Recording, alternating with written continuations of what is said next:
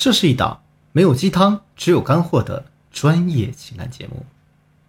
大家好，我是剑宇，欢迎收听《得到爱情》。剑宇老师给大家开启了一个新的系列课程啊，主题是关于性的。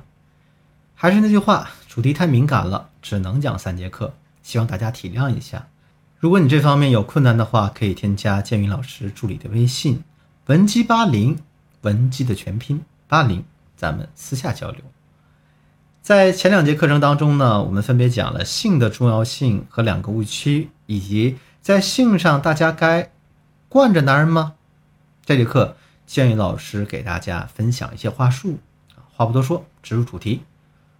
我有学员问过我这样的问题啊，老师啊，我不知道在床上的时候应该和男人说些什么。很多时候啊，他都是自己玩自己的，不愿意搭理我。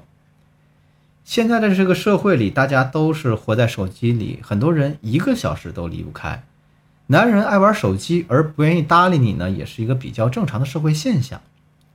今天建宇老师给大家分享两条话术，就是关于咱们怎么跟手机抢占男人注意力的话术。大家可以拿出笔记一下啊。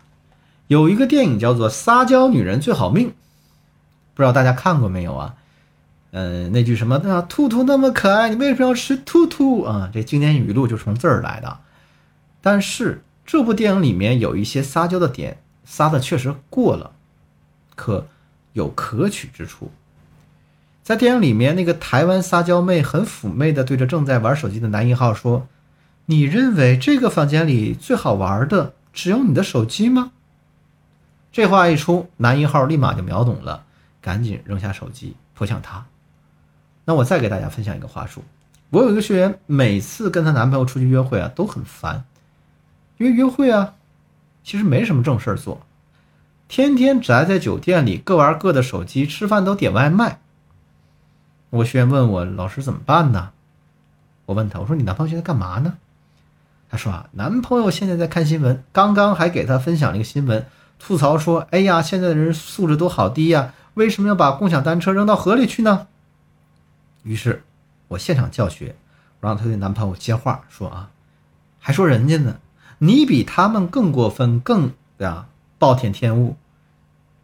你看这么美丽的女人在你面前，不也是快被你扔到冰河里去了吗？男人听到这话，这注意力立马转移过来了。大家要知道啊，对于男人，大家最好还是哄着来，不能硬着来。你要是强调他的手机。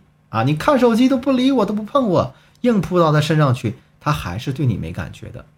许多女孩子不会夸男人，在生活中都不会夸男人，更不要说在床上夸他们了。